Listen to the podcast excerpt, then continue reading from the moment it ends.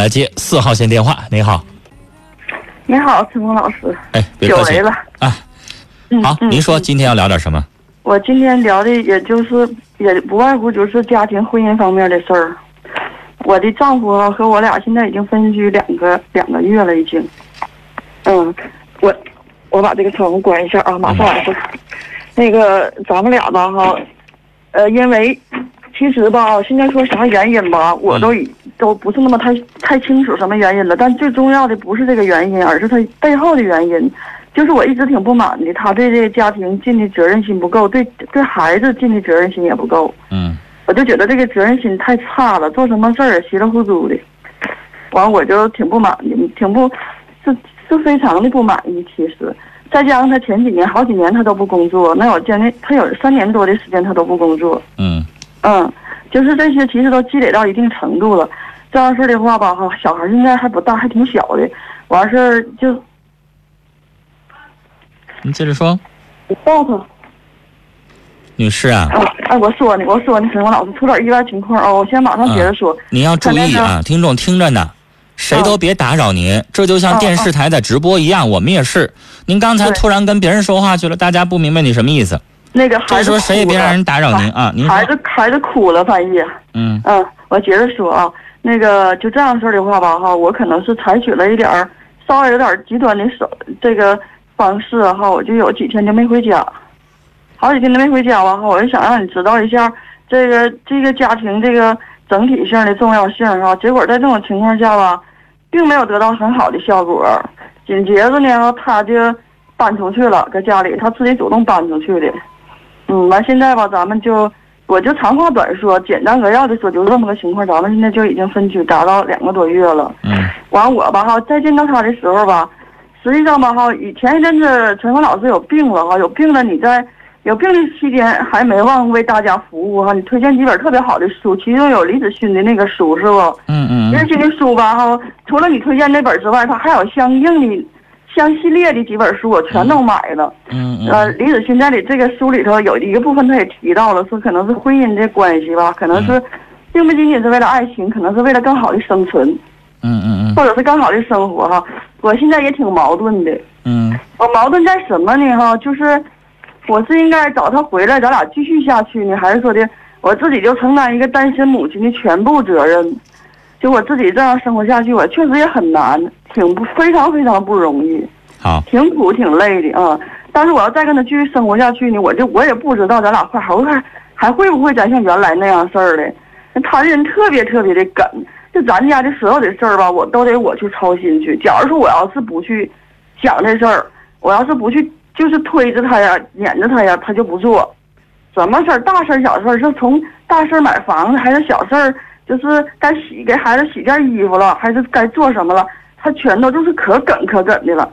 就你跟他在一块在一起，特别特别累，而且他还特别邋遢，就是什么，就是你一天到晚的给他擦屁股，他走的时候老是给你遗留一些东西，让你给他收拾残局。哎呀，我就是这些年我受的够够够够的了。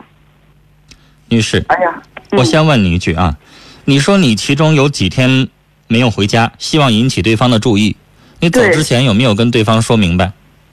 没有说明白，因为咱俩生气了。咱俩在那之前吧，咱家有个房子，房子买那个房子的时候吧，哈，他告诉我说说没有收据，完结果无意之间我发现有个收据哈，呃，有一张协议，一张收据全都在他手里头了，在他手里头没给我这东西，我就特别气愤。完我就回想起来了哈，当时他买的时候他告诉我没有收据，也没有协议，完我就说我说这不可能啊，这。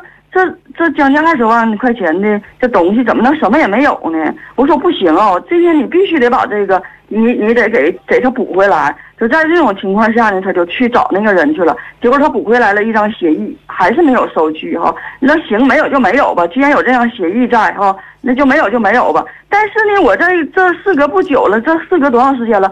呃，几个月的时间，半年的时间，我发现他他在他手里头有这个收据，还有这个协议。他有一份收据跟我，他有一份协议跟我一模一样，另外他还有一份收据，我就特别生气。当时告诉我这没有那没有，结果你现在手里有一份，就因为这个事儿吧，咱俩就生气了。他什么意思？藏心眼儿？我也不知道他是什么意思，完我这这我就特别特别气愤，你怎么能这样呢？当时你那么说的，我就一下回忆起来了。完在那种情况下呢，我这不就我我就那个他就离家走回来了两天，啊。你离家走两天是吧？没，他回来了，回来了之后吧，哈，他也不跟我解释，他从来都这样的。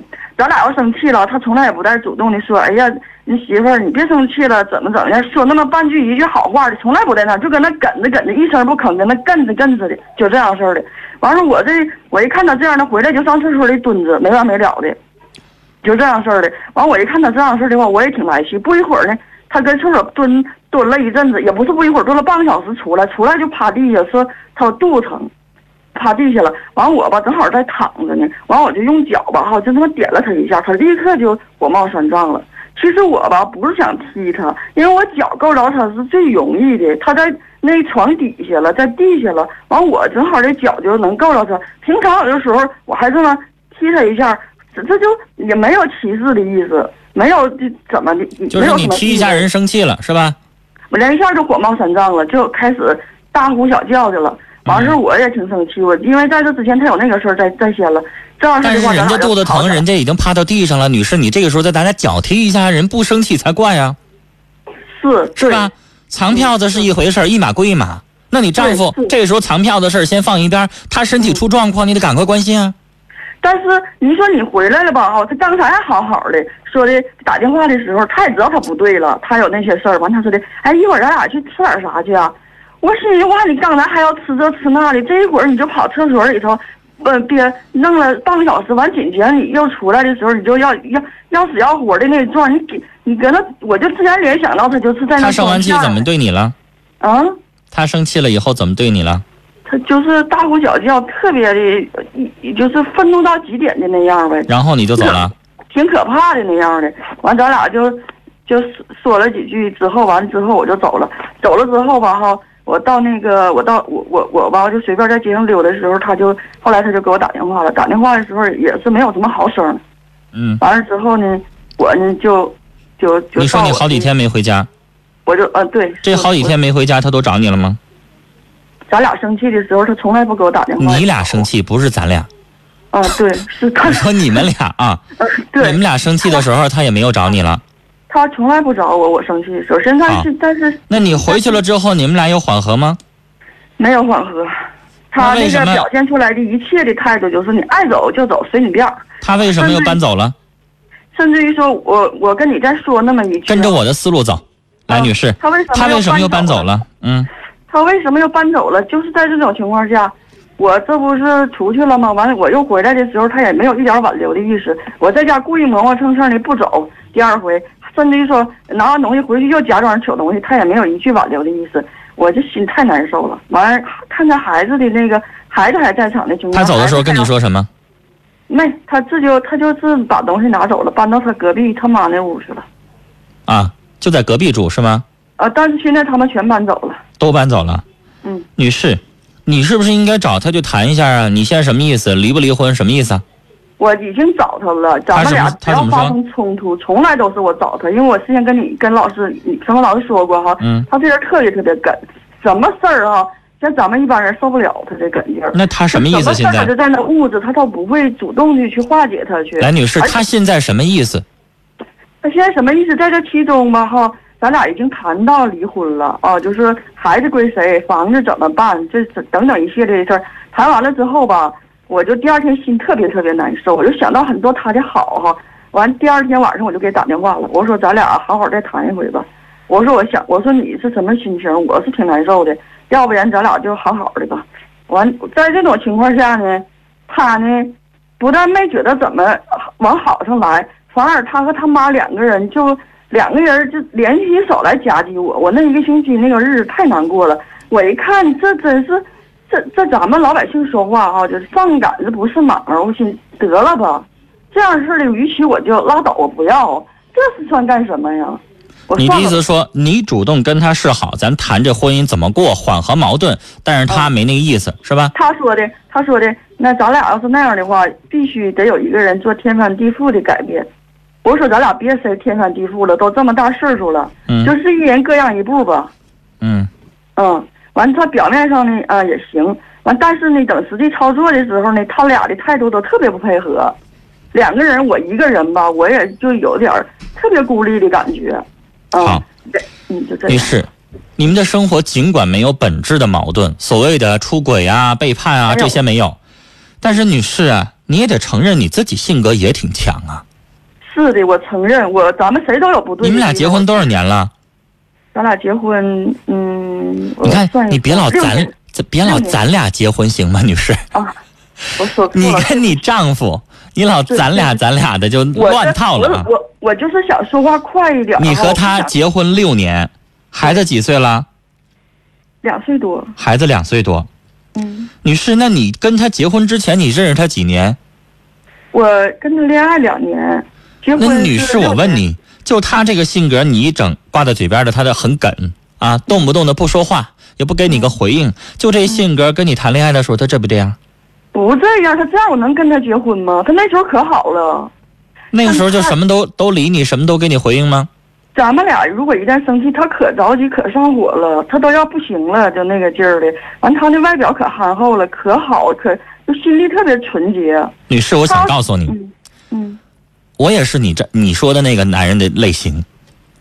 两个人遇到吵架了，遇到问题的时候，一般情况下，男人不愿意说话，明白吗？女士，你要明白你自己是个什么样的性格的人。我现在设身处地的，如果我要跟你在一起生活，如果你现在跟我吵起来了，我也不会跟你说话。但是用你的词儿说，你也就是梗，你也会说我梗。我为什么不愿意跟你说话？我以前在节目当中说过，当你歇斯底里起来，当你这个调门调高了之后，那个时候我跟你说说话能说得清楚吗？不是这个时候说，这时候不说是很对的。女士但是过后你得说呀，过后你就一句一一一句两句，就一句半句的，咱是给个台阶就你下呀。你过后呢？如果你能够心平气和的啊，他还是不跟你讨论这个问题，那是你丈夫有点过分。但是女士，你刚才说吵架的这个时候，大多数男人不愿意跟女人吵架，你明白吗？对，很少有男人跟女的两个人破口大骂对着骂的，那不像话。一般情况下，男人都不吱声了，出去抽根烟去，出去溜达一圈去，都那样。那如果事后这个事情，就比如说，你先要明白你们当时吵架那个原因，比如说他买了房子，卖了房子，然后那个没签协议、藏心眼这些东西，一步一步说清楚。如果你心平气和的跟他说，他还是不说的话，是你的丈夫是挺气人的。但女士，我认为这段婚姻啊，到这儿为止，我觉得闹成这个地步有点不太值。确实是你说。我觉得这个情况闹到这个地步，跟你的脾气急也有关系。有关系，我如果这要是一个心平气和的一个女士，说话慢条细理儿的啊，说话不是你那么急躁的，可能我认为这个状况闹不到这个地步。因为女士细分析一下，你们俩真没有什么本质矛盾，没打过你，没把你怎么着，就是两个人在一起说话好像沟通的不是特别顺畅啊。有你觉得他不太爱说话，不太理你，然后呢，至于你刚才说的家里边都是你张罗，那现在很多家有的时候都这样，男人甩手掌柜，家里边什么事儿全都不管，这样的也有这样很多人都这样。你换了一个男人，有可能也这样。但女士，可能你觉得累还是不累？就是这个丈夫，你在家里边把所有的事情张罗完了之后，这个丈夫回家嘴甜一点，你在那撅着干了一天，把所有的事情都整完了之后，他一进门说了一句：“老婆，你累了，辛苦了，我领你出去吃点好吃的。”你就不会觉得他不好了。但是你丈夫这张嘴啊，他不甜，他不会哄你开心，你就会觉得很累，你就觉得不知足。所以，女士，我想跟你说到这儿为止。嗯我想说，这个婚姻你要问我说还过不过，我真的觉得如果现在这个状况就离婚有点可惜。嗯，但如果你的脾气如果还是这样的话，那你们俩也过不下去。你丈夫是个不服软的人，对他不光性格上不服软，他很倔，他嘴上他也不服软，他不即使他做错了，他也不会给你道歉，他抹不开那个脸儿，抹不开那个面子。对对对，所以你们俩大不了什么呢？你能感觉到他知道他做错了，知道他做错了，人家就不跟你一般见识了，不跟你讨论，也不跟你生气了，人蔫蔫的不吱声儿。对，然后可能哄哄个这个十天半拉月的，瞅你哪天开心了，这事儿就过去了。他能做到这样，他他就是含糊其辞的就过去了，对从来。但如果他要是这个做对了，那他可能固执己见。对所以，女士，你要跟他想继续过这个日子，你要明白你得怎么过。你要想让他让一步呢，你也得让一步。你丈夫的心里边会觉得我没欠你的，我不该你的，我跟别的男人比，我挺好了，我没有在外边玩女人，我也该家里边该做什么男人该做的我也做了，人家觉得我没有背叛你，但是你不满足，他会认为那是你女人的不满足，他会认为他做到了，你照样不满足。女士，你先别但是，你听我说完，你仔细听我说话。嗯，行。我想告诉你，如果你不离婚，你继续过的话，你要思考这日子怎么过。像你过去的那个急脾的急性子，你们俩过不了。嗯。你要想，如果不离婚，你现在孩子才两岁，嗯，这个时候我不劝你离婚。那你要不离婚，女士，你的性格得变变，不能你们俩你倔，他比你还倔，那怎么过日子呀？是吧？那知道干农活的时候，你让那个驴，你要想牵着它走，那驴要犯驴脾气之后，你能拽得动它吗？你那个时候，你是不是得顺毛抹子两下子呀？对吧？让它不犯倔了，不犯浑了，你妈子他两下子，给他两口草吃，然后他才能继续干活吧？如果犯那个驴脾气的时候，你光拿鞭子抽，好使吗，女士？你倔，他比你还倔，你还是拽不动他。我觉得这个浅显的道理，大家应该明白。就这个时候要顺门抹子，是吧？他犯倔的时候，你就不能倔了，你倔没用。你俩比谁都谁倔，你们俩在这像比像像打仗一样的，要分出了个胜负吗？是你赢了还是他赢了？你觉得不是两败俱伤的事儿吗？你们俩分不出胜负啊！我就是这么说的，对吧？你你你比谁倔没有用啊，女士。最后你觉得你俩谁赢了吗？一吵架你们俩就是两败俱伤。你骂完他之后，他骂你。你不理他之后，他不理你；你离家出走之后，他也闹心。你觉得他现在跟他妈妈过日子，凉锅冷灶的，他得劲儿吗？我告诉你，女士，他也不得劲儿，但他嘴上不会说，他绝对不会服软的，他不会承认。你当着他的面，可能你也不会承认。你能做人告饶吗？你能跟他说吗？老公，我这两天晚上挺寂寞的，我挺想你的。你也不会这么说话。我这么说，他不就更得意洋洋了吗？他更女士，那不叫得意洋洋。